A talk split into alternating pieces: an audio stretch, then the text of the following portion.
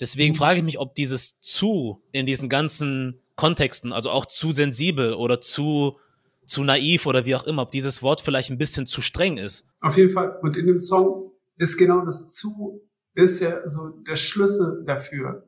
Wie ist man denn, wenn man zu sensibel? Man kann gar nicht zu sensibel sein, weil sonst funktioniert gar nichts mehr. Weißt, man kann nur sensibel sein oder unsensibel, aber man kann nicht zu sensibel sein. So, weil dann klickt man sich aus. Wenn man sagt, ich bin zu sensibel für diese Welt, dann dann sitze ich zu Hause, schaue in den Laptop rein und habe nichts mehr damit zu tun. So, weil, weil die Überforderung ja da drin ist. Deswegen, genau das ist, das, genau das ist der Knackpunkt. So.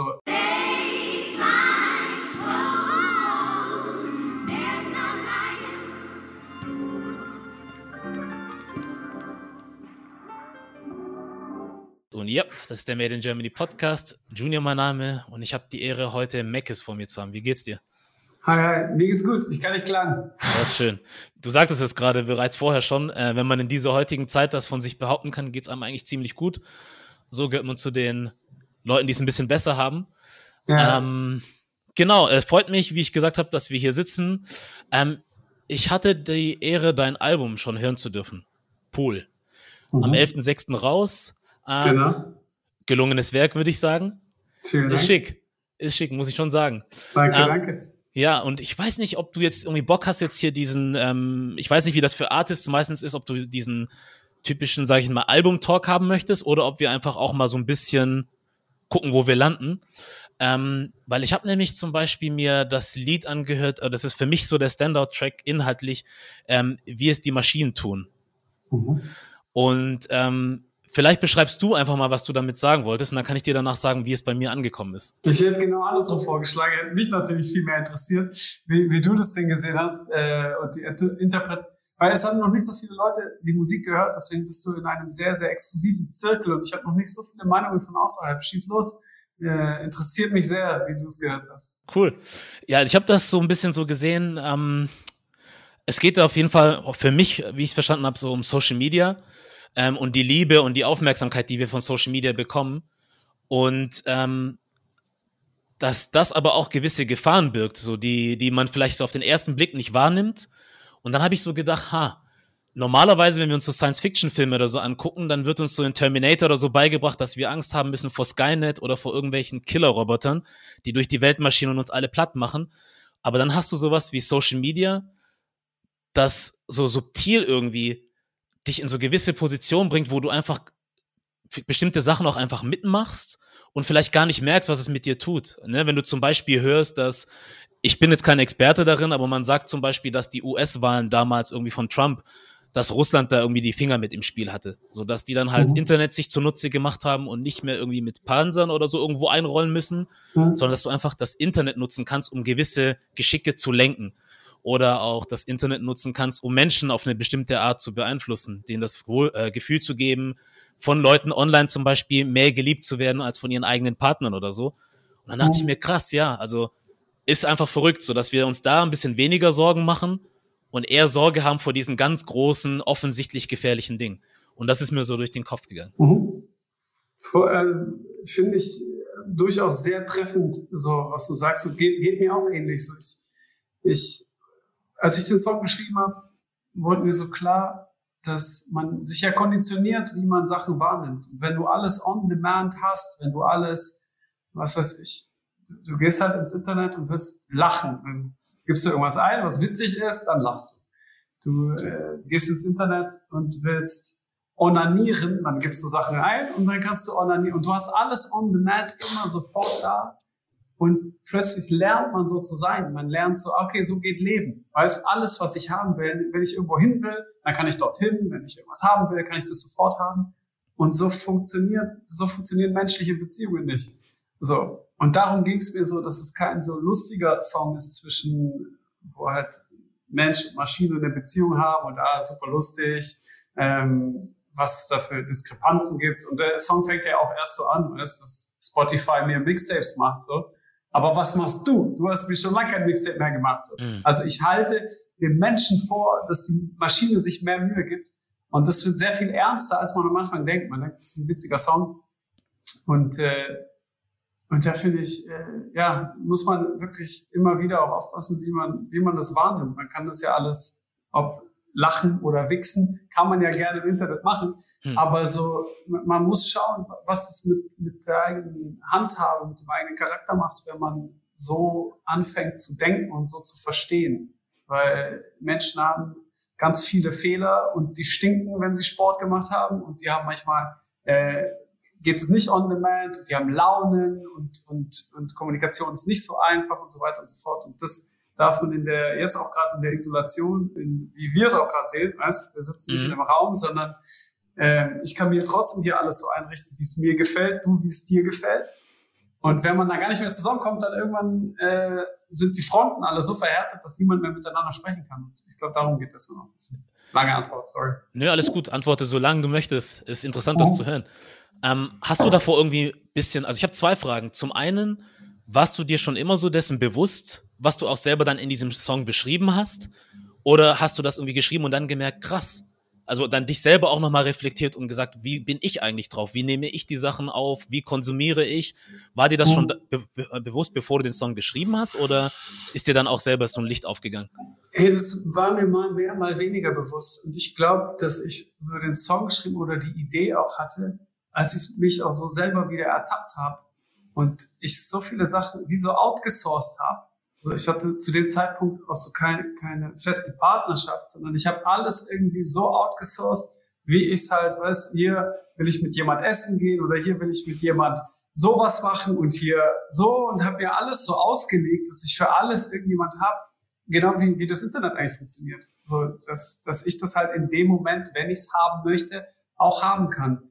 Und das ist mir so bewusst geworden, so, okay, äh, Markus, wie, wie willst du denn beziehungsfähig bleiben, wenn das so dein Anspruch ist und du nicht dahin gehst, wo Sachen wehtun, wo Sachen nerven, wo man halt dann genau mit einer Person, mit der man nicht in die Ausstellung gehen würde, in der Ausstellung ist und halt so äh, mit der diskutieren muss so, oder ähm, mit, mit, der, mit der Person, mit, der man sehr tiefe Gespräche führen kann, halt auch mal Scheiß redet und merkt, ah, das geht da nicht so gut, sondern irgendwie musst du alles mit allen können und da wieder mehr in so, ein, in so was Unkomfortables reingehen, was es in erster Linie ist und in zweiter Linie ist es halt eine tiefe Beziehung und das ist das Einzige, was uns Menschen in irgendeiner Form erfüllen kann oder glücklich machen kann und das muss man sich vor Augen halten, wenn man da abdriftet und denkt so, man, man ist jetzt hier Neo in der Matrix und surft nur rum und nimmt sich nur mhm. das raus, was man haben möchte. So funktioniert Leben nicht. Glaube ich.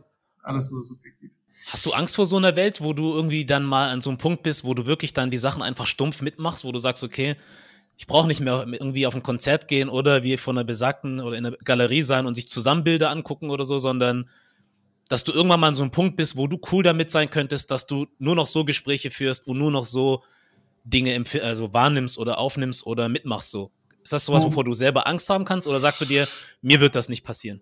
Ich, ich würde mal vorsichtig sagen, mir wird das nicht passieren. Ich würde es nicht ausschließen, weil das ist schon halt alles geschickt und äh, das, also weiß, ähm, das lullt einen ja auch sehr schön ein. Davor bin ich auch nicht gefeit. Aber ganz am Ende hat bisher immer auch so das äh, Komfortzone verlassen und das äh, mit Menschen sein immer für mich das letzte Wort gehabt und deswegen glaube ich es nicht. Oder wenn, dann würde es mich schon auch hart schockieren, wenn ich mich da komplett rausnehme und in so einem Second Life nur noch zu Hause sitze, Essen bestelle und hm. in so einen Bildschirm reingucke und mich das vollständig happy macht. Ähm, falls das passiert, dann sagt gern Bescheid meine Freunde in näherer Umgebung findet meine Nummer raus oder meine IP-Adresse und besucht mich da mal und holt mich da vielleicht raus oder stellt es zumindest in Frage, was ich da mache. Ja. ja, das ist so. Ich frage mich jetzt auch gerade, ob du vielleicht dich an irgendeinen Moment zurückerinnern kannst, wo du selber gemerkt hast, krass, ich habe mich an irgendwas gewöhnt, wo ich, von dem ich gedacht habe, dass ich mich niemals dran gewöhnen werde. Das kann ich dir direkt sagen, kann ich dir sofort sagen. Und zwar dadurch, dass ich oft Wecker im Handy habe, so war so das erste, dass ich mich zuballer, bevor ich aufgestanden bin, mit Content. So, mhm. ich spiele zum Beispiel Basketball und krieg dann lauter so Basketball-Content auf YouTube und so, weiß wie NBA-Spiele sind und irgendein komischer Scheiß. Und da kann es schon sein, dass ich mich mal eine halbe, dreiviertel Stunde verliere, bevor mein Tag anfängt. So gucke ich mir das an, einfach nur, weil es so sich ergeben hat. Verstehst? So, mhm. ich, ich hatte nicht den Plan, ich hatte nicht die Idee. Ich wollte eigentlich aufstehen, Kaffee trinken und meinen Tag starten und dann äh, gucke ich mir so die Zusammenfassungen und, und wie andere Leute reden über den Sport. Und plötzlich bin ich so ein Sports-Dude, wie ich mich nie verstanden habe und denke so, okay, wie, wie kann denn so mein Tag anfangen? So, ähm, sprich, ja, immer wieder schleicht sich irgendwas ein, wo ich mir denke, hey, eigentlich bin ich, finde ich mich doch cooler, wenn ich einfach das irgendwann am Tag mache, wenn ich Bock da drauf habe. Ich will es ja nicht wegschneiden, aber ich möchte nicht damit starten. Und äh, so immer wieder. Oder zum Beispiel, ich möchte, ich lese gerne und habe aber auch kaum mehr Zeit zum Lesen. Also würde auch immer eher eine Serie gucken oder was weiß ich. Mhm. Und, und manche Sachen, die man haben möchte, sind halt anstrengend, weil, weil die so ein bisschen manchmal aus der Zeit gefallen sind oder halt nicht, nicht so ein, nicht so ganz in den Flow passen. Und da muss man sich disziplinieren, um manche Sachen zu machen. Das, da ist der Mensch ja nur manchmal gut drin. Ne? Ja.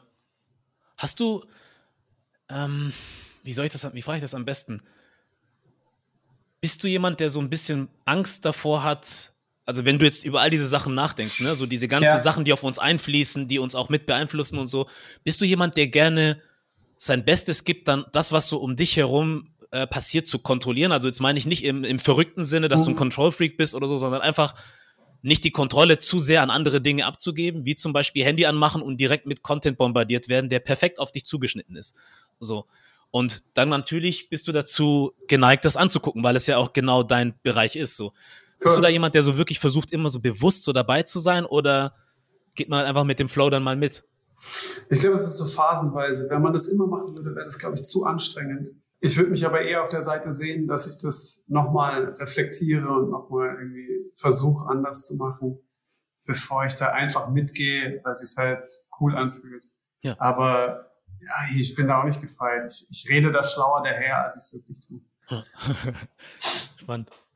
Ähm, was ich noch sagen wollte ist, ähm, zu dem Album, das du veröffentlicht hast, oder was dann zu dem Zeitpunkt, zu dem wir das Gespräch veröffentlichen werden, das wird dann raus sein, ähm, hast du auch noch mal so eine Exclusive-Serie gestartet. Mhm. Die ist bis jetzt nur auf YouTube, wenn ich äh, das richtig verstanden habe. Mhm. Und für mich so der Standout-Track war so Nummer 8. Das ist so mein Lieblingstrack gewesen. Da hast du einen Teil von ähm, Calippo Vivaldi genommen mhm. und dann den mhm. Beat geloopt. Sehr mhm. gelungen, muss ich sagen.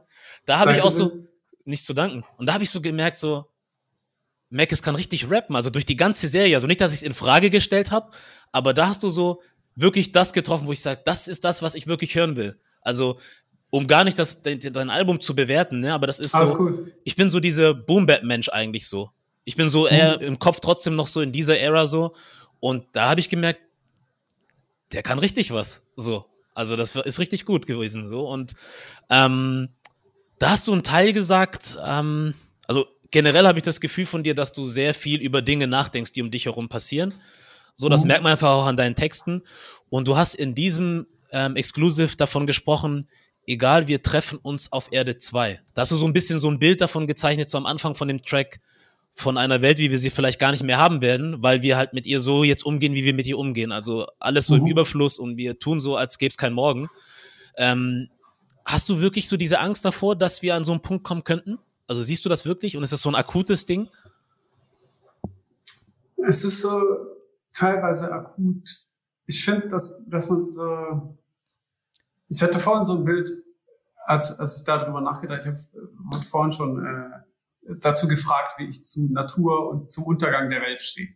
Und da hatte ich so ein Bild, dass es so ist, dass es sich anfühlt, als ob man so auf der Autobahn schneller fährt und man merkt so, ah, okay, warte mal, wir geben gerade ganz schön Gas, aber man sitzt in so einer sehr, sehr angenehmen Limousine, weißt du, in so einer S-Klasse, man kriegt es gar nicht mit und so. Deswegen fühlt es sich an, als ob man sehr versichert ist.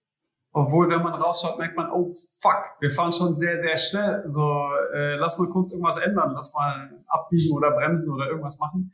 Ähm, was ich damit sagen will, ist, unterschwellig fühle ich das schon immer wieder, dass, dass wir einfach die falschen Schlüsse ziehen oder zu wenig handeln in Angesicht der Bedrohung, die, äh, die herrscht äh, in puncto Welterhaltung.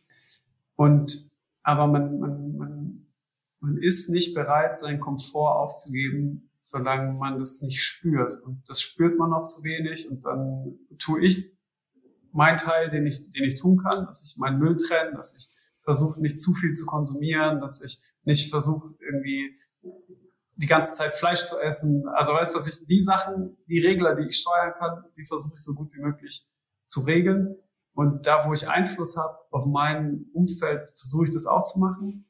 Aber so richtig alarmiert, dass ich jetzt äh, alles stehen und liegen lasse und das meine Agenda Nummer eins ist, bin ich auch nicht unterwegs. Und ich glaube, so geht's allen so ein bisschen, dass man halt zu komfortabel ist. Ähm, aber ich, ich spüre das schon irgendwie. Und auf der anderen Seite denke ich, ich habe vor kurzem diese äh, Atkinson-Doku gesehen auf Netflix, wo er so My Life in Pictures oder so heißt es. Okay, kenn ich nicht. Äh, heißt, der, heißt der Atkinson? Nein, der ist anders. Warte mal. Robert.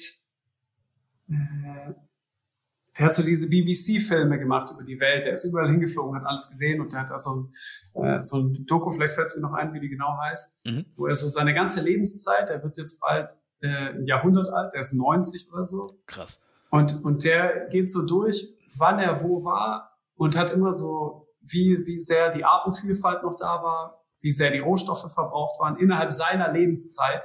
Und du gehst mit ihm so durch, dass er, und, und das, das bricht einem das Herz, wenn man das guckt, wie, wie viel ausstirbt, wie viel Rohstoffe verbraucht werden, wie einfach alles äh, immer weniger wird. Und der hat am Ende auch noch so ein, so ein, äh, so ein Flip gefunden, wie es doch irgendwie positiv wird. Und zwar hat er so, äh, ich glaube, Hiroshima gezeigt. War es Hiroshima? Oder war es äh, auf jeden Fall Atomkatastrophenland, wo immer noch alles abgesperrt ist. Und das hat sich die Natur zurückgeholt, komplett. Da sind Tiere unterwegs, alle Pflanzen sind wieder da, nur halt der Mensch nicht. Mhm. Und da dachte ich mir so, okay, weißt du, das, das Leben wird auf jeden Fall überleben. Ich weiß nur nicht, ob es wir werden. Ja. Äh, wir Menschen so. Und das war irgendwie so ein, äh, dann irgendwie auch ein schöner Gedanke, auch wenn es uns da nicht mehr gibt. Aber ja. Ja, das ist, das ist auch okay. Ist auch okay, sagst du? wenn es uns nicht mehr gibt? Ja ganz am Ende, ja, das Leben wird irgendwie seinen Weg finden und dann wird es vielleicht ja, andere Wir geben oder so. Ja. Aber so, äh, ja. Was? Nee, alles gut. Glaubst du, dass wir Menschen unser größter Feind sind? Also wenn man wirklich betrachtet, wie wir auch miteinander umgehen und wie wir mit der Umwelt umgehen, so stehen wir uns da eigentlich bei all diesen Problemen, die wir haben, am meisten im Weg? Ja. Ich glaube, wir sind unser größter Freund und unser größter Feind. Ja, aber ich überlege gerade, ob es noch größere Feinde gibt, aber hm. das, so schnell fällt mir keiner an. Hast du noch einen anderen Feind? Ich habe auch keine Idee. Ich habe noch keine Außer grünen Männchen gesehen. Von daher. Und selbst, selbst wenn uns die Maschinen irgendwann, weißt, aller Terminator ausrotten, dann war es ja auch unsere Erfindung, also weißt, aber es im Endeffekt Courtesy von uns. Also ja, wahrscheinlich sind es wir. Ja. Ähm, du hast auf deinem Album noch einen Song, der heißt Zu sensibel. Und da habe ich mhm. mir gedacht, also ich habe vor allem an dieses Wort zu gedacht. Weil du hast, glaube ich, an mhm. einer Stelle auch gesagt, dass du zu sensibel bist und dich deswegen, wenn ich es richtig verstanden habe, viele Menschen zum Beispiel nicht mögen. So, ich glaube, das war eine Stelle aus dem Song. Ich bin mir nicht ganz sicher. Ich möchte jetzt hier auch nicht der Analyst sein irgendwie. Mhm. Aber du hast auf jeden Fall einige Sachen. Bitte? Ich habe gerade die Zahlen überlegt, aber ja, mhm. sag weiter was ich einfach gedacht habe, war, also ich bin dann so bei diesem Wort zu hängen geblieben. Und dann ist mir so aufgefallen, dass wenn gewisse Dinge irgendwie am Start sind, sagen wir mal Umweltschutz zum Beispiel, wenn wir jetzt gerade da sind, oder wenn wir jetzt von anderen Problemen haben, äh, sprechen, die wir auf der Welt haben, wie zum Beispiel Rassismus oder was auch immer, dann sagen wir immer, ich habe zu wenig getan oder du hast zu wenig getan. Und ich frage mich, gibt es das überhaupt? Also kann man das wirklich sagen, dass jemand zu wenig tut? Weil ich finde, für manche ist es überhaupt ja schon ein Riesenschritt oder eine Riesenüberwindung, überhaupt etwas zu tun. Und das, was mhm. sie tun, ist dann halt für sie schon viel. Sagen wir mal zum Beispiel 20 Euro im Monat zu spenden, weil du halt nur 20 Euro spenden kannst. Deswegen mhm. frage ich mich, ob dieses zu in diesen ganzen Kontexten, also auch zu sensibel oder zu zu naiv oder wie auch immer, ob dieses Wort vielleicht ein bisschen zu streng ist. Auf jeden Fall. Und in dem Song ist genau das zu, ist ja so der Schlüssel dafür. Wie ist man denn, wenn man zu sensibel, man kann gar nicht zu sensibel sein, weil sonst funktioniert gar nichts mehr. Weißt, man kann nur sensibel sein oder unsensibel, aber man kann nicht zu sensibel sein. So, weil dann klingt man sich aus. Wenn man sagt, ich bin zu sensibel für diese Welt, dann, dann sitze ich zu Hause, schaue in den Laptop rein und habe nichts mehr damit zu tun. So, weil, weil die Überforderung ja da drin ist. Deswegen, genau das ist, das, genau das ist der Knackpunkt. So, ähm, wie soll ich das in ein, in ein Bild bringen, damit man das eher checkt? So, man, man hört auf, sensibel zu sein, wenn man was nicht erträgt. So. Man, man ist, Sensibilität ist nicht, äh, dass ich voll toll über meine Gefühle reden kann. Das ist auch Sensibilität und, ähm, und voll den genauen Zugang zu meinen Gefühlen habe und keine Angst habe, dir das zu sagen in diesem Interview. Dann wird man sagen können, so ein sensibler Typ, wie, wie der das machen kann. Aber mir geht's viel eher um die Sensibilität, wenn man rausgeht und äh, und auf der Straße halt von jemand angesprochen wird, der äh, keine Schuhe anhat und stinkt, und bist du sensibel genug, das noch wahrzunehmen und empathisch zu sein, dem was zu geben oder mit dem zu sprechen oder so, oder machst du zu? So. Und da ist das zu auch, weißt, zu, zu sensibel heißt, ich mach zu und, und ertrag das nicht mehr. Und das, das ist nicht der Weg. Deswegen, genau darum, darum geht der Song so, zu schauen, was ist denn Sensibilität? Und Sensibilität ist viel öfter, dass man Sachen spürt und die aber nicht ertragen kann, als jetzt, dass man Sachen spürt und die sind wunderschön. Das ist so eine seltenere Form von Sensibilität. Deswegen ist es auch der unsensibelste Song auf meinem Album. Hm. äh, by far. Ja. aber wo würdest du dich selber einstufen, wenn du das jetzt so ähm, betrachtest und dann auf dich selber überträgst? Also, weil, ähm, wie ich ja schon sagte, hast du, also machst du bei mir so den Eindruck, ja. dass du jemand bist, der viel über Dinge nachdenkt und viel beobachtet. Und ich denke vor allem durch Social Media, also wir sagen oft so, oder wir haben das Gefühl, dass Sachen auf der Welt viel schlimmer werden. Aber ich weiß nicht, ob es vielleicht die Tatsache ist, dass wir jetzt durch Social Media einfach mehr Sachen sehen. Dass viele mhm. Dinge einfach schon immer da waren in einer Art und Weise, aber wir jetzt viel mehr Zugang haben und das viel mehr auf uns einprasselt. Also ich kann mich erinnern, als Kind irgendwie, wenn Nachrichten kommen, dass meine Mutter mir dann zum Beispiel, wenn irgendwas kam, weißt du, irgendwie, keine Ahnung, Leute sind gestorben in irgendwelchen Ländern, musste ich halt weggucken. So, da, da hat diese Zensur stattgefunden. Mhm. Jetzt findest du alles auf Knopfdruck sofort. Und ähm, da frage ich mich, bei den ganzen Dingen, die auf der Welt passieren, also du bist jemand, der die Dinge sieht, beobachtet, reflektiert und dann gibt es so viele Dinge, die auf dich einprasseln können. Stumpfst du ab oder hast du dich selber erwischt, dass du abgestumpft bist? Na klar, tun wir alle. Also würde ich, und genau deswegen habe ich ja auch den, den Song gemacht, weil ich in gewisser Weise muss man ja abstumpfen oder einen Mechanismus finden, wie man damit klarkommt, dass es so transparent ist, weil ich sehe das ähnlich wie du. Ich glaube nicht, dass es Sachen viel schlimmer geworden sind, sondern jetzt haben wir halt mehr Kameras und jeder hat eine Kamera in der Hosentasche und kann halt filmen, wenn jemand ungerecht behandelt wird. Und wir können das alle sehen. Und früher wurden Leute ungerecht behandelt und niemand hat es mitbekommen. So, deswegen glaube ich, dass das Maß an Ungerechtigkeit ein ähnliches ist und, und das, das Maß an, an Rassismus ein ähnliches ist und so weiter und so fort. Ich, ich glaube, ich sehe das ähnlich wie du, dass man jetzt einfach nur mehr Teil oder mitbekommt von dem, von dem Ganzen. Ja. Und wo wollte ich jetzt drauf hinaus? Alles gut. Sag mal nochmal, was du gesagt hast. Die Frage war, ob du, ob du ähm, dich selber dabei erwischt hast, dass du abstumpfst bei all den Sachen, ja. die auf uns einprasseln irgendwie und oder bist du immer so konstant dabei und sagst trotzdem irgendwie so, hey, ich muss trotzdem irgendwie wach bleiben, ich muss trotzdem immer noch sensibel genug bleiben, weil ich denke halt, diese Sachen, die wir sehen und mitkriegen, die musst du halt auch wirklich ertragen können, ne? Genau. Also ich, ich, ich glaube auch, dass ich abstumpf und dass jeder abstumpft, einfach nur, um zu überleben in, die, in diese, in den Eindrücken. Und äh, dass da sensibel zu bleiben ja einfach dann sehr unangenehm ist. Und sehr unangenehm ist, sich dann, okay, was, jetzt stoße ich mich wieder drauf auf irgendein ekliges Thema und jetzt befasse ich mich damit, wie ungerecht was ist und stelle mich dem und so. Das ist ja immer ein, ein Kampf. Aber damit sich irgendwas verändert, muss man das trotzdem machen. Und vielleicht in Dosen, wie man es, so wie man Traumata aufarbeiten. Weißt, wenn du direkt voll reingehst, wirst du nie irgendwo hinkommen, sondern dann ist Shutdown und du kommst da gar nicht ran. Deswegen musst du das so in kleinen Dosen dich da ranarbeiten und irgendwie einen Mechanismus finden, wie du es erträgst und somit aber zu, zu, äh, zu dem Kern des Problems kommen. Und so muss man es, glaube ich, auch mit gesellschaftlichen Sachen machen. So, es, es bringt nichts, wenn man, wenn man die Dosis nicht verträgt und es bringt nichts, wenn man die ganz zumacht und sagt, naja, mir alles scheißegal, weil mir geht's ja gut. Äh, man, man muss sich damit befassen. Ja, und, und deswegen auch Sensibilität erhalten, selbst wenn, selbst in unsensible Zeiten. Ja. Kannst du ins Bett gehen mit dem Gefühl, dass du, sage ich mal, die bestmögliche Version von dir warst an diesem Tag? Also, dass du sagst, hey, ich habe getan, was ich tan, äh, tun kann. Ich war an Stellen, wo ich sensibel oder ähm, empathisch sein musste, auch empathisch genug, um Leuten zu helfen oder auf gewisse Dinge hinzuweisen, die nicht richtig sind. Gehst du mit so einem Gefühl ins Bett und sagst, ich kann gut schlafen, weil ich weiß, ich habe heute so weit wie möglich alles richtig getan? Oder denkst du manchmal so, scheiße, ich hätte eigentlich hier und da noch mehr machen müssen und können? Mhm. Morgen muss ich es besser machen. Und plagt dich das dann oder wo bist du da?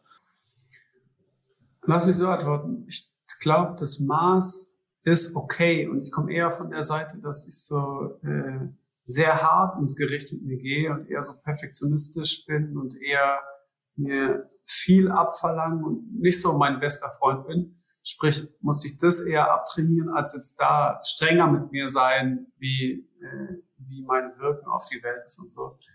Und ich glaube, das ist mir so, so ein Stück weit besser gelungen, mit dem, was ich machen kann und so ein bisschen Frieden zumindest zu haben, aber so richtig äh, zufrieden, glaube ich, werde ich da nicht sein und das ist auch okay, weil sonst würde ich auch nichts mehr machen. Ja. Also du lässt dich nicht irgendwie davon irgendwie lähmen oder in irgendeine Depression oder sonst irgendwas ziehen, dass du sagst irgendwie. Da komme ich her, genau das meine ich. Weiß ich komme aus, aus dieser Lähmung und aus dieser Depression, mm. das war mein Startpunkt. Und ich habe es kaum ertragen und ich bin sehr hart ins Gericht mit mir gegangen und habe auch alles in Frage gestellt, was ich tue und habe so, okay, jetzt bist du Musiker, aber jetzt machst du nichts mit deiner, dass dir Leute zuhören und so. Äh, das ist nur so Selbstgewichse, jetzt mach doch mal was. Jetzt so, also ich war da immer so mein härtester Kritiker ähm, bis ich so, so gemerkt habe, hey, jetzt mach mal langsamer, du, äh, du tust Dinge, es ist okay, wie du es vorhin auch gesagt hast, so, auch, auch wenn man wenig tut, ist es schon mal besser als nichts zu tun.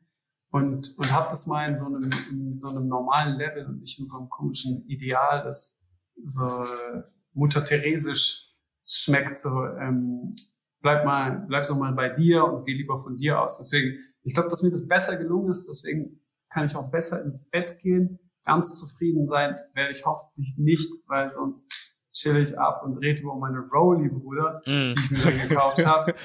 Und habe dann ein gutes Gefühl, wenn ich meine Rowley nochmal anschaue, bevor ich schlafen gehe. Mm. Äh, und davon bin ich noch ein Stück weg, aber vielleicht kommt es ja auch, wenn das Album jetzt voll erfolgreich ist und so. Und, äh, und ich wünsche es dir. Warum nicht? Danke, ich wünsche es mir auch. Ja, seid ihr auf jeden Fall gegönnt. Aber gibt es sowas wirklich zu zufrieden sein oder zu glücklich? Kannst du dir das vorstellen, dass also gibt das sowas und weil ich habe das von vielen Leuten gehört, die das sagen, so dass es was gefährliches auch sein kann, wenn man irgendwie meint irgendwo angekommen zu sein. Gibt es nicht. Hm. Äh, meine ich, sorry, ganz subjektiv gesagt, ich glaube nicht, dass es das gibt, weil es tut sich da dann doch immer irgendwas auf, weil es auch die allermillionärsten Millionäre, wo man denkt, die haben alles, weil es diese gesunde Kinder haben und alles haben, da gibt's ja auch Untiefen, da gibt's Depression und was weiß ich. Also ich glaube, man ist da nicht gefeit, man, ist, man kann nicht zu zufrieden sein. Dazu ist das Leben viel zu sehr in, in Phasen und viel zu sehr eine Symbiose, also Glück und Leid.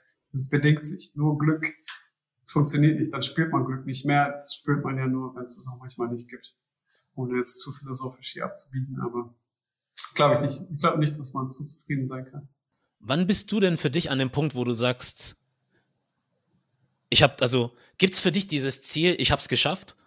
Oder ist es für dich so ein ständiger Prozess, wo du sagst, es, ich habe für mich verstanden, dass ich es nie so schaffen werde, wie manch einer meint. Also manche Leute denken, wie zum Beispiel, wenn ich Millionär bin, habe ich es geschafft. So, wenn ich mhm. ein Haus am Strand habe, habe ich es geschafft. Gibt es das für dich auch oder sagst du, das ist ein ständiger Prozess und es wird nie aufhören? Ich glaube, es ist ein ständiger Prozess.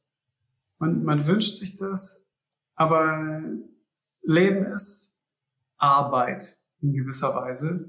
Man muss nur schauen, dass die Arbeit halt nicht, einem nicht zu sehr auf den Sack geht.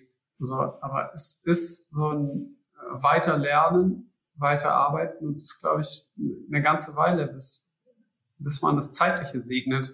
Und alles andere ist so ein Stück weit eine Illusion. Und die man auch für Phasen braucht. Weil man, man kann nicht nur arbeiten, dann verliert man auch den Glauben an das Ganze. Spricht man, deswegen ist ja Arbeit und Urlaub. Wenn wir das so in größer äh, aufziehen, dann ist es so, naja, es ist so eine stetige Arbeit an einem selber und manchmal kann man auch mal ein Auge zukneifen und morgens aufstehen und erstmal nur Basketball-Content eine Dreiviertelstunde angucken und damit happy sein. Das ist cool, cool, cool.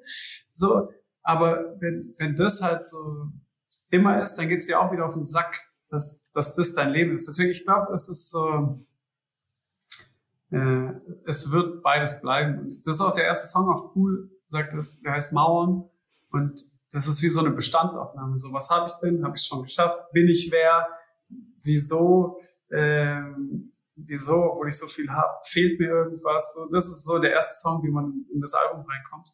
Und das war auch so ein Gefühl, das ich zu dem Zeitpunkt hatte, äh, wie ich es auch besinge in der ersten Strophe, dass ich so das Gefühl hatte, ich habe 150 Red Bull getrunken. Also ich war so kurz vor Burnout. Ich war so, was stresst mich denn so? Es ist doch alles cool. So, ich, habe mein letztes Projekt abgeschlossen, es ist alles okay, ich, ich kann, mich ernähren, es ist alles gut, ich bin gesund. Was stresst mich denn so? Mhm. Und, äh, und eigentlich sagt es der Song auch ziemlich genau selber, dann, wenn man halt das E-Mail-Postfach anschaut und die E-Mails, die man nicht abgesendet hat.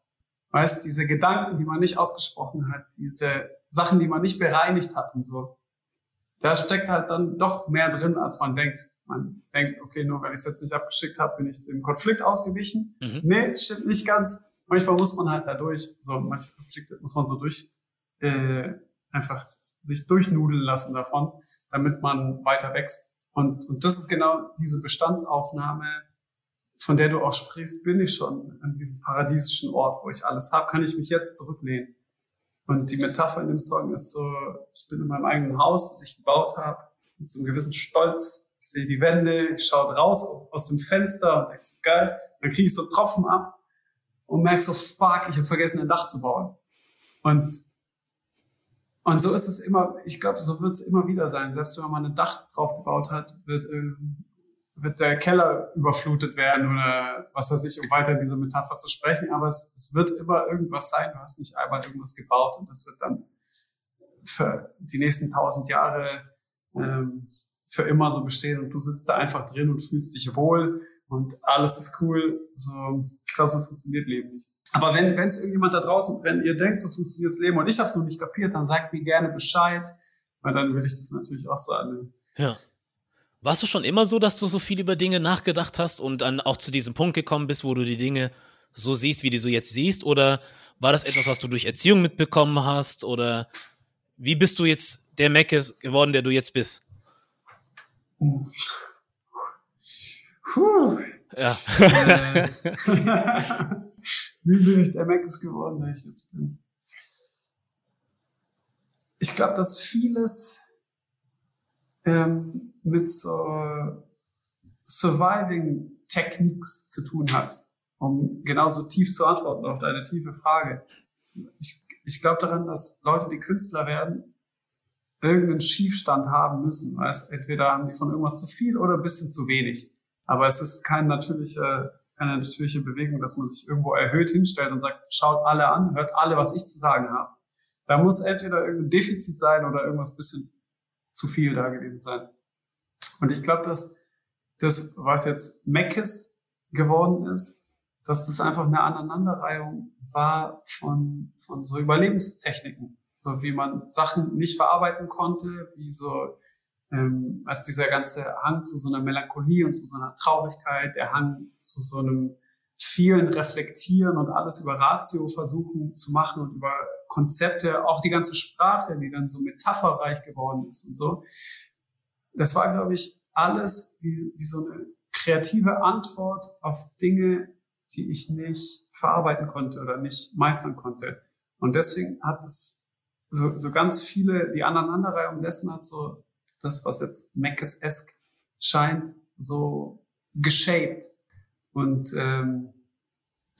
Und deswegen kann ich es gar nicht auch so, du hast dir die einzelnen Stationen, ich könnte jetzt so ein paar persönliche Stationen von mir sagen, wo ich denke, dass äh, der, wo der Psychologe in mir denkt, na okay, das wird dazu geführt haben und so.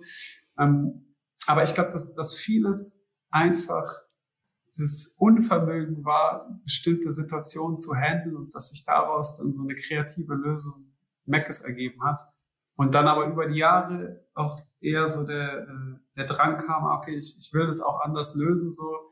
Äh, ich muss jetzt gar nicht noch mehr in diese Meckes-Kasse einzahlen und noch Meckes-mäßiger werden, sondern guck mal, ich rede mit Leuten und gehe mal Sachen an ähm, und, und, und versuche so zu lernen und zu wachsen, anstatt diese, äh, wie soll ich sagen, einfach nur in so Survival-Techniken zu bleiben. Und ich glaube, dass es vielen so geht. Und wenn man so auf Künstler guckt, sieht man das auch, dass also die Konflikte sind irgendwie an ein paar Händen abzählbar, die äh, Leute haben. Also gerade ob die, ob irgendjemand, ob es Schicksalsschläge waren, ob äh, irgendwas, ob man äh, zu viel oder zu wenig geliebt wurde oder was weiß ich. Weißt, es ist so, wir Menschen haben da so ein, so ein, so ein, ähnliche, so ein ähnliches Feld, das, das uns beeinflusst. Und jeder hat so seine eigene Taktik, damit umzugehen, wie man, wie man da rauskommt. Äh, hm. Glaube ich. Hat das Sinn gegeben? Ja. Ich, hab mich so, ich surf durch meine Antworten. Das ist doch gut. Und das ist äh, äh, auch so ein bisschen abstrakt, weil mit den Kopfhörern höre ich mich selber nicht. Mhm. Sprich, ich höre mich auch nur in meinem Kopf. Ah, so. äh, ist das gut oder schlecht? Es ist so ein bisschen, äh, es wird so abstrakt, wenn ich so lange antworte. Es ist so, weiß ich, wie so virtuell, also wenn ich nur so bei mir bin. So Monolog. Guck ich ab und zu wieder auf den Bildschirm und sehe ich mich sehr voll Monolog und dann merke ich so, okay, warte mal, ich muss mal wieder äh, nächste Haltestelle mal wieder aussteigen und mit dir chillen. Ach, mach dir keinen Stress. Also ich find's gut so. Weil ich habe das nämlich auch mal probiert, irgendwie diese Funktion einzuschalten, ähm, mich selber zu Dass hören. man sich hört. Boah, schlimm. Also ich find's schlimm. Weil dann achtest du auch viel, also ich zumindest achte dann viel mehr drauf. Und manchmal, wenn das dann auch noch verzögert kommt, was du sagst, das verwirrt mich. Ja, das Schlimmste. Ja. Das ist das Allerschlimmste. Das heißt, du hörst dich jetzt auch gerade nicht? Nee, direkt ausgeschaltet. Okay. Ja. Okay. Ich höre nur dich. Shit, noch viel schlimmer. Nein, nein, das finde ich gut so. Finde ich gut so. Gut. Ähm, was ich mich vorhin noch gefragt habe, weil die Sache ist nämlich die, wir beide kommen aus dem Raum Stuttgart. Mhm. Und dann denke ich mir, krass, also ich bin jetzt hier in Hamburg, du bist in Berlin Du, ich glaube, du kommst ursprünglich aus Kornwestheim, kann das sein? Kornwestheim, genau. Kornwestheim. Ähm, ich komme aus Ostfildern, aber meine Familie, also wir sind irgendwann mal nach Leonberg gezogen, also gar nicht weit von Kornwestheim. Und dann denke mhm. ich mir, wie krass das eigentlich ist, dass du in Berlin bist, ich hier, ähm, wir eigentlich sozusagen Nachbarn waren, irgendwie, mhm. uns wahrscheinlich nie bewusst begegnet sind. Und mhm. Jahre später sitzen wir jetzt hier und reden über deine Arbeit zum Beispiel. So.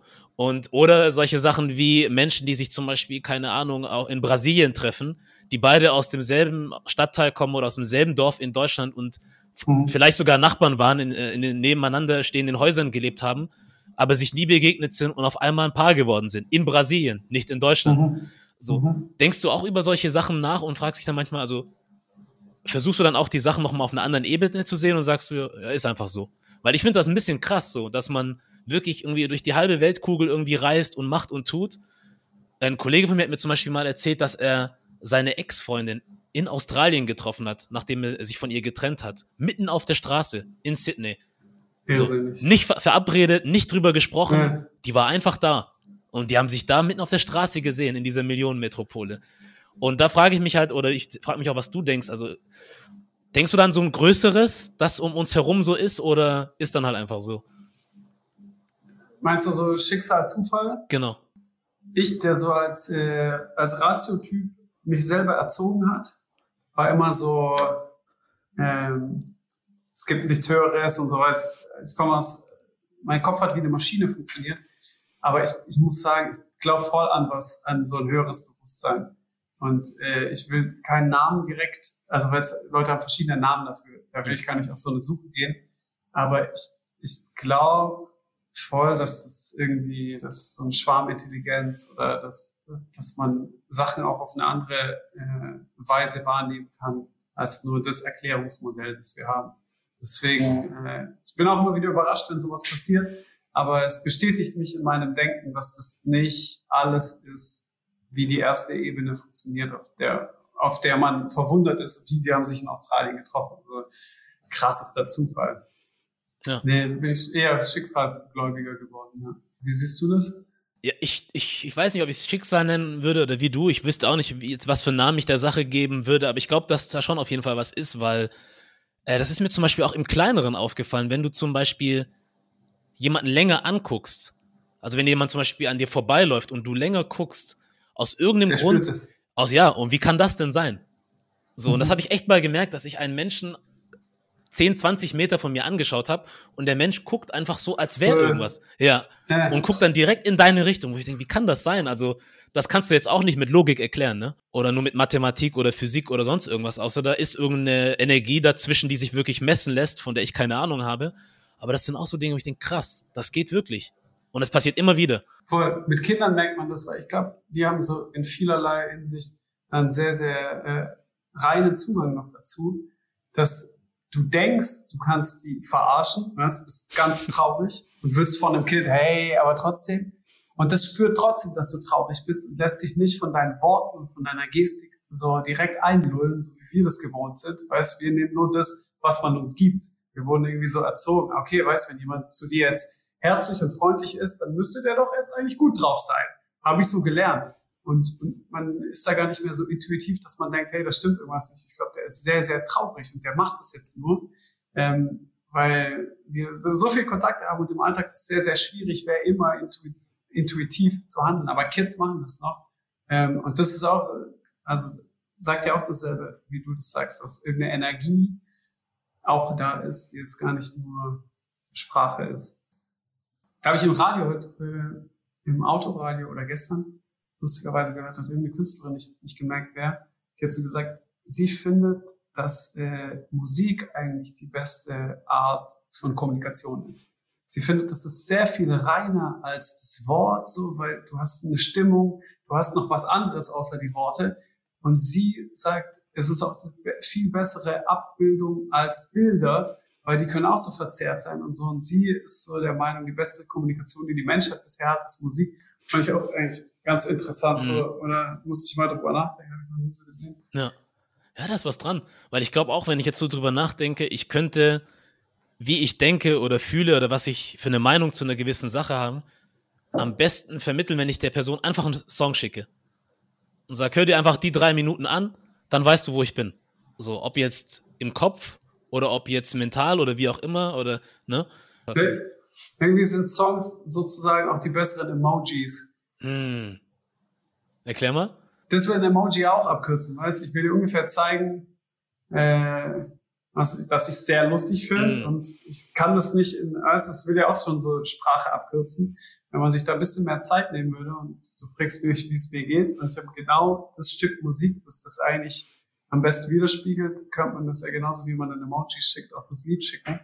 Äh, und das als Kommunikationsmittel nehmen. Stimmt. Ich dachte, du wolltest noch was. Ich dachte, Kommunik Kommunikationsmittel verwenden. Punkt. Kam aber nicht. Punkt. Nein, alles gut. Ja. Nehmen habe ich Kommunikationsmittel nehmen. Nehmen, oh. Genau, okay, das habe ich gar nicht. Verwenden. Eigentlich genau dasselbe. Ah, nehmen. Ich habe das Wort gar nicht gehört. Es war einfach okay. weg. Ist der Satz einfach abgebrochen. Perfekt. Einfach abgebrochen. Ähm, Musik. Äh, ich meine, wir reden ja auch, gerade weil es bei dir auch um Musik geht. Ähm, und dein Album habe ich gehört. Äh, wie ich gesagt hatte, ich finde es sehr gut, mir gefällt's. Ähm, ist auch, wie soll ich sagen, auf einer künstlerischen Ebene, sage ich mal, interessant. Auch teilweise zum Beispiel wegen der Bildsprache, die du verwendest in deinen Videos. Die Art von Kleidung, die du trägst, die Art von Elementen, mit denen du spielst, sei es jetzt die Farbe oder der Look irgendwie so ein bisschen, sage ich mal, 60er, 70er angehaucht auch teilweise. Und ich mhm. muss automatisch irgendwie an Wes Anderson denken. Ich weiß nicht, ob er dir was sagt. Wes Anderson mhm. hat zum Beispiel Grand Budapest Hotel, glaube ich, oder so hieß der Film. Mhm. Mein Gedanke war nicht irgendwie in die Richtung so. Ähm, man merkt einfach, dass du dich auch mit den Sachen auf einer künstlerischen Ebene irgendwie beschäftigst. Aber du bringst witzigerweise immer noch so ein paar Sachen rein, die so ein bisschen cringe sind einfach, aber nicht auf schlimm, sondern so, du mhm. redest über was ganz Ernstes. In welcher Song war das? Ich will nicht lügen. Ähm, ich habe den Titel vergessen. wo da bist du mit einer Frau in dem Video und ihr beide seid an, an einer Scheibe und mhm. guckt euch dann so an und presst so mhm. eure Lippen dagegen und sie macht da so und du machst und wo ich mhm. denke, was macht der da eigentlich? Aber mhm. das ist nicht sowas, wo ich dann sage, ich mache jetzt weg, weil es scheiße ist, sondern ja. es ist so eine von diesen Sachen, wo man denkt, irgendwie ist das cringe, aber trotzdem gucke ich weiterhin. So, ja. und wie du das halt mit ernsten Sachen dann auch teilweise verpackst, so, warum bist du ja. so? äh, gute Frage. Also, ernsthaft gute Frage. Frage ich mich manchmal auch. Ähm, ich glaube, ich, ich flip gerne das Klischee und der Song, über den du sprichst, ist Swimmingpool-Augen. Swimmingpool-Augen. Und, ähm, und der Song ist für mich kein Klischee, sondern der Song ist für mich ein sehr, sehr realer Song, den ich für jemand geschrieben habe und so. Und als ich so gedacht habe, das zu bebildern, ist mir so aufgefallen, dass, äh, dass ich mit, mit der Person, dass wir uns voll oft in so was Blödem treffen. Weißt, es ist gar nicht nur so ein, es ist kein hochästhetisches Leben, wo man halt so hochästhetisch ist, sondern ähm, ganz oft in so einer Dummheit, in, in so einem Quatsch auch irgendwie eine Verbindung hat. So. Und dann habe ich mir so gedacht, ich, ich will aber das so wie so ein modernes Märchen inszenieren. Du nennst es Wes Anderson. Ich, ich sehe das so auf so eine andere cleane Art. Ich sehe es nicht ganz in der Tradition, aber hat schon ein bisschen was davon. Aber ich will diese cleane Welt und dieses cleane äh, Märchenwesen, sie, will ich, will ich da so zeigen und alles ist so hoch ästhetisiert und alles ist so sehr, sehr stimmig. Und wenn ich das durchgezogen hätte und das wäre einfach ein hochästhetisches Video für das Lied, dann wäre es dem nicht gerecht geworden, weil mir so ein Aspekt gefehlt hätte, den ich halt mit ihr habe aus dem Song. Also für die, für, für, für sie, also für, für die ich den Song geschrieben habe. Und äh, und dann war mir so relativ früh klar, eigentlich bevor ich diese ganze Ästhetik hatte, ich will diese Scheibenauflösung. So, es geht darum, dass, dass jemand sich nicht schön findet, weil er zu kritisch mit sich ist und jemand anders findet den einfach schön. So, und gar nicht nur in den schönen Momenten, sondern eigentlich in jedem Moment. Und dann wusste ich, okay, ich, ich will eigentlich genau diese, diese unangenehmen Momente, die man auch schön findet, will ich da drin haben. Hm. Ich will, ich muss das sprengen. Und dann hatte ich die Idee von der Scheibe und hatte aber auch so richtig so, oh, genau die Frage, die du gestellt hast, so Markus, du, wieso musst du sowas immer machen? Weißt, lass doch die Leute, du hast doch jetzt voll was Schönes kreiert, du kannst sie doch auch da drin lassen, wieso musst du das denn wieder selber flippen? So, lass doch einfach mal sein. Und habe aber so gemerkt, nee, dann, ähm, das wird's für mich nicht widerspiegeln. So, und, und ich, ich will nicht in so einer fehlerfreien, hochästhetischen äh, Welt leben und ich will sie auch nicht darstellen in meiner Kunst. Und da sind so ein paar Momente, die einfach genau in sowas, was du als cringe beschreibst, in so ein Unwohlsein, in sowas zu nahes, in sowas zu hässlich oder zu weirdes oder so, mhm. ähm, abdriften, aber sehr kontrolliert und dann auch wieder zurückfinden.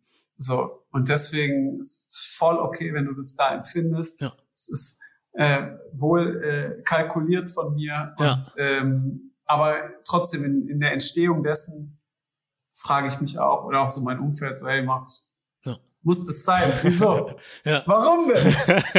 ja. Also, Hör doch mal auf.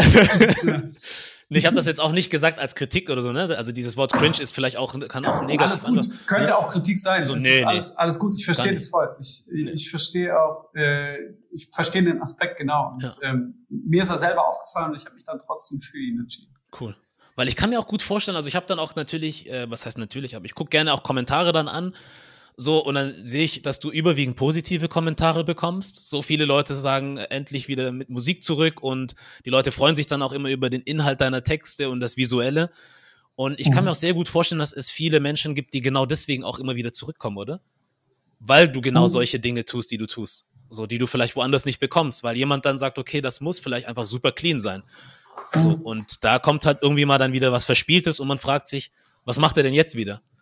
So, mhm. ja ich, ich glaube an diese Momente. Ich habe das so eigentlich für mich gelernt bei diesen Gitarrenkonzerten, die ich mache, die viel psychologischer funktionieren. Da war das von Anfang an so, so eine Spielerei. So, ähm, ich konnte bestimmte Dinge gut und bestimmte nicht gut. Und ich habe so wie so ein Spiel draus gemacht, was was ästhetisch anzuhören ist und was nicht. Und äh, also bei der Entstehung war es so, ich konnte nicht gut Gitarre spielen, aber ich habe ganz traurige Lieder gespielt und die Leute wussten nicht, ob sie lachen oder weinen sollen. So. Und manche Sachen habe ich inszeniert und manche Sachen waren genauso wack, wie ich sie halt konnte. Und, und da habe ich, da ich so gemerkt, dass Überraschung oder auch Unsicherheit beim Publikum manchmal so eine andere Aufmerksamkeit erzeugen. Mhm. So, wenn man es dosiert, wenn man, wenn man so sehr fein an dem Regler dreht, dann kommen die Leute da raus, dass die eh schon alles kennen. Und genau so ist es. Weißt, wenn du Swimmingpool-Augen guckst und dir die Ästhetik gefällt und du denkst, ah, okay, das ist ein bisschen zwei Teile Wes Anderson und ein Teil Mac ist und ein Dings und du bist sofort wieder in so einem Komfort-Ding, du kannst das etikettieren und du bist da zu Hause und es gibt diesen Überraschungsmoment nicht, dann wird es dir nichts Neues, dann wirst du nur bestätigt in dem, was du eh schon denkst. Hm. Und wenn es dann so kurze Momente gibt, die das ins Wanken bringen, auf welche Art auch immer, entweder schockierend, über Humor, über What the fuck, über Cringigkeit, über wie auch immer. Und du ganz kurz denkst, was zum Teufel? Und dadurch aber nicht direkt abschaltest, sondern das so kunstvoll ist, dass du, wie du es auch selber gesagt hast, trotzdem dranbleibst und gucken willst, zumindest, was das, selbst wenn es dir da nicht mehr gefällt, einfach so, okay, aber was, was wird denn da gemeint? Dann bist du sehr viel aufmerksamer und, und ich mag dieses Element, um so, um noch tiefer in die Köpfe der Menschen reinzugehen. Aber nur manche, weil die anderen machen es halt aus. So. Aber das ist okay. Was möchtest du eigentlich insgesamt mit deinem, mit deinem, mit deinem, wie nennt man das? Longplayer, sagt man auch, ne? Im Englischen. Mit deinem Album erreichen bei den Menschen? Was soll da bei denen am Ende des Tages ankommen, wenn sie sich das anhören? Hast du da überhaupt eine Erwartung oder sagst, hier ist das Werk, mach draus, was du denkst? So. Ja, eher zweiteres. Ich habe so das heißt auch Pool, weil es auch ein Songpool ist. So, ich habe überhaupt kein Problem, wenn jemand so sagt, hey, ich fand Stoic und Grandessa geil, ich mag da den Beat, hat einen coolen Vibe, ab und zu höre ich das, Rest hat mich nicht so gejuckt oder so. Bin ich voll okay und äh, war ich, aber früher dachte ich immer, man, man muss Sachen so verstehen, wie ich es gemeint habe und so. Es ist wie so, ich muss eine Bedienungsanleitung dazu rausgeben zu meinen Alten. Das Gefühl habe ich gar nicht mehr, sondern nimm dir raus, was du willst, so, ich äh, habe so mit, mit bestem Wissen und Gewissen gemacht. So, ich, ich glaube, dass äh, manche Emotionen da drin vielleicht auch bei dir so sein könnten, aber nimm dir, was du möchtest. Das ist so das erste Angebot. Wenn du dann auf den Geschmack kommst, hey, das gefällt mir gut, dann glaub mir, ich habe wirklich sehr viele Ebenen reingebaut, wie das länger interessant bleiben könnte, ob jetzt im visuellen oder in der Musik. Also wenn du es so sehen willst, dann wird es auch zu einem Konzeptalbum, wenn du es das zwanzigste Mal gehört hast und du merkst, ah, okay, es funktionieren Sachen doch noch anders zusammen und so. Oder äh, wie du es auch selber gesagt hast, bei Calippo Vivaldi äh, ist es kein Love-Song, sondern geht es doch um ein anderes Thema. Und so sind andere Themen in den Songs drin. Sprich, wenn du dich damit beschäftigen willst und äh, mehr Zeit damit verbringen willst, voll gern. Dafür ist es dann in zweiter Instanz gemacht. Wenn aber nicht, pick dir raus, was du möchtest. Äh, oder auch hörst dir an und pick dir nichts raus und vielen Dank fürs Anhören ich bin cool damit. Ja. Und äh, das ist so, so der Anspruch, mit dem ich es gemacht habe. Der Anspruch nach außen ist, gib mir dir eins, sonst höre ich auf mit Musik machen. äh, Bitte nicht. Bleib dran. Aber okay, du meinst auch, wenn ich auf zwei charte, soll ich noch weiter Musik machen? Immer noch gut. Oh. Immer noch. Mhm. Finde ich gut. Ja. Stark. Ich frage jetzt mal hier aus ähm, einem sehr eigennützigen Grund. Wird es diesen Exclusive 8 eigentlich auch mal so irgendwie als, als, als Song irgendwie auf Spotify oder so geben? Weil das ist ja dein Beat eigentlich sozusagen, ne? Oder der kommt ja so aus eurem Haus, sage ich jetzt mal. Mhm. Ähm, dann dürftest du hoffentlich auch was damit machen können, so. Und ja. ich kann, ich habe wirklich tatsächlich geguckt auf Spotify, ob es das schon so gibt. Und ich habe mich dann ein bisschen, ich war ein bisschen nicht enttäuscht, aber dachte mir, scheiße, es ist nicht da. Hast du irgendwie mhm. so einen Plan, das mal rauszubringen oder weiß man noch nicht? Muss man gucken. Ich habe den Plan, ich will, ich kann es noch nicht ganz spruchreif sagen, aber ich will, dass es paar Wochen nach Pool alle Exclusives gebündelt als Album auf allen Streaming-Plattformen sind und vielleicht sogar, was ich auch schon fände, in so einer ganz kleinen Auflage so als Vinyl, weil es so rapmäßig ist, dann müsste es eigentlich auch Vinyl sein. Das kann ich noch nicht versprechen, aber ich kann versprechen, dass die alle äh, in die Streaming-Plattform kommen, ganz kurz nach Pool, einfach so als Giveaway oben drauf. Geil. Und die ersten vier Beats, die ja noch so Ami-Beats waren, bin ich auch schon dabei, die so äh, auszutauschen. Ich ja. habe auch so in derselben BPM-Zeit dann so produziert. Ich habe schon vor lang nicht mehr so einfach, weißt du, Beats gemacht und auch so Boom-Bap-Beats. So. Ich habe es früher voll gern gemacht, dann ist mir so abhanden gekommen. Ja. Und jetzt saß ich auch letzte Woche mal da und habe so für das erste Ding, das JamFM Exclusive, äh, einfach mal so, okay, warte mal, ich, ich mach mal ein Beat in demselben Vibe. Und es hat so Spaß gemacht, so Samples zu flippen und sowas zu machen. Ja. Ähm, genau, sprich, die werden noch ersetzt über eigene Beats. Ich Sehr schön. will noch ein Zehntes machen, jetzt irgendwann. Mhm. Vielleicht auch noch ein Elftes. Ich weiß noch nicht genau, aber dann werden die gebündelt, komm raus, du kannst Exclusive 8 auf der Streaming-Plattform deiner Wahl jederzeit. Sehr stark. Ich freue mich drauf. Ähm, ich habe noch eine Frage für dich zum Abschluss. Ähm, Made in Germany. Was kann das für dich heißen? Also zunächst mal, ich habe ja äh, immer eine befristete Aufenthaltserlaubnis nur hier in Aha. Deutschland gehabt. Das ist eigentlich sehr, sehr lustig und das weiß man ja auch nicht. Und ich musste so, als ich 16 war, aufs Ausländeramt in Kornwestheim gehen und meine Aufenthaltsgenehmigung verlängern lassen, weil ich einen österreichischen Pass habe, meine Eltern beide Österreicher sind, meine Schwester noch in Wien geboren ist. Und es erscheint so scherzhaft, weil man halt Österreich, Deutschland ist doch dasselbe. Weißt, ich sehe so aus, wie sich Leute in Deutschen vorstellen. Ähm, und deswegen war das so, war der Culture Clash jetzt auch nicht der riesengroße. Für meine Eltern noch viel mehr. Die haben viele Sachen in Deutschland nicht verstanden, weil die halt in Österreich doch ein bisschen anders sind. Aber ähm, sprich, im Endeffekt ähm, war ich so zwischen diesen Stühlen und es war mir so ein Stück weit egal, ob da jetzt Österreich draufsteht oder Deutschland. Und ich wurde in, im Schwabenland sozialisiert. Und da wurde ich, also wenn ich in Germany ge gemaked wurde, dann, äh, dann war das da im Schwabenland. Und ähm,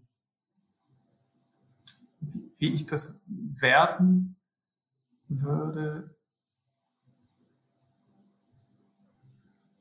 kann ich dir, kann ich dir gar nicht so genau sagen. Es war immer so, so ein, irgendwie habe ich mich so, so hin und her gewunden, weißt, wenn ich dachte, es klingt cooler, wenn ich aus Österreich komme, habe ich das gesagt und ähm, war, war da so dazwischen. Und wenn ich in Österreich dann so, wenn ich halt zuerst Chat Beef bist du jetzt so ein scheiß Deutscher oder was ist da los? Wenn die so das gesagt haben, dachte ich so, hä, also ich, ich bin schon auch so ein paar Mal gestolpert, aber eigentlich jetzt mich überhaupt nicht betroffen und, ähm, und ich, ich kann da, glaube ich, keine so große Geschichte, glaube ich, erzählen. Würde ich sagen. Schwaben, das Schwabenland hat mich gemacht. Da habe ich gelernt zu sparen. So. das ist auch eine Antwort. Ähm, du musst wissen, es gibt keine perfekte Antwort oder so, ne? Klar. Also deswegen fühle dich nicht bedrängt, irgendwas Bestimmtes sagen zu müssen, sondern es ist halt das, was es für dich ist oder auch nicht. Ja, mir, mir also was ich, was ich damit sagen will, ich, ich würde die meine Made in Germany Fahne nicht so hoch an den Fahnenmast hängen, weil das da irgendwie sehr äh, dann doch konfliktfrei vonstatten ging, dass ich denke, hey, da sollten vielleicht andere Fahnen hängen, so und ich will gerne am selben Fahnenmast sein, aber ich, ich muss die da nicht ganz nach oben hängen äh, mit, mit meiner mit meiner Story. Und mir war früh dann äh, das halt auch dadurch irgendwie egal. Ich habe so ein Nationalbewusstsein dann nicht so krass entwickelt, weil ich da genau zwischen diesen Stühlen war und ich habe es auch nicht bei anderen verstanden, wenn die das voll hoch gehalten haben und äh, wurde auch sozialisiert, wo äh, wo für mich Deutschsein auch nie nur ein Aussehen oder eine Hautfarbe oder so war, sondern mein, mein ganzer Freundeskreis von klein auf war der komplett gemischt, dass ich das alles auch schon immer als Deutsch verstanden habe und sich das auch nicht irgendwann geändert hat. Deswegen war mir das Etikett nie so, nie so krass wichtig und erst mein erwachsenes Ich sich so befasst hat, wo, wo wird was ausgegrenzt, wo zählt für wen was als Deutsch und so hat sich damit erst viel mehr beschäftigt, als es so bei mir war, so als Kind, mhm. Kinder. Ja. Ich fand es kurz interessant. Ähm, also ich musste auch selber kurz auflachen irgendwie, als du dann meintest, du musstest zur Ausländerbehörde und so, weil es genauso mhm. ist, also wenn man dich sieht, dann denkt man überhaupt gar nicht dran. So, mhm. und ich habe das ja nämlich auch gelesen gehabt, dass du aus Kornwestheim kommst, also dort gelebt hast, aber trotzdem, also ja, österreichischen Background hast. So, und ja, das ist komisch, dass das so eine Reaktion in mir hervorruft. So wie, wie, du musst zum Ausländermeldeamt. So, so lachen. Ja, ja so, ist echt komisch, sich da selber so dabei zu erwischen, dass man das gar nicht mit dir oder mit jemandem, der wie dir aussieht, verbindet. So, ja. es, es, klingt absurd irgendwie, aber dann hast du das Ding ja. echt durchgezogen, ernst, und dann, ach, er meint wirklich ernst. So. hey, das war auch genauso wie, äh, bei meinen ganzen, ich, ich sag mal, nicht deutschstämmigen Freunden, die haben sich kaputt gelacht. Weißt, voll viele hatten ja deutschen Pass. So. Und ich war dann der Typ, der aber halt so zwischen allen so in der Ausländerdings. Und die haben das ja auch nicht ernst genommen. Weißt? Die sagen, ja Junge, wo willst du denn hin? Hast du dich verirrt? Und ich so, nee, ich muss meine Aufenthaltsgenehmigung verlängern lassen. Also weißt das war von, das, die ganze Zeit war es ein Gag irgendwie. Mhm. Und all meine türkischen Freunde haben sich am meisten kaputt gelacht haben, so, Moruk, kann doch nicht sein, kann doch nicht sein, dass du das machst und ich das nicht und so. Also das war schon immer ein Gag, auch so, dass äh, bei den Osts, das sind ja auch alles so Ostblock-Köpfe, so Tour aus der Ukraine, die anderen beiden aus Polen gekommen und so.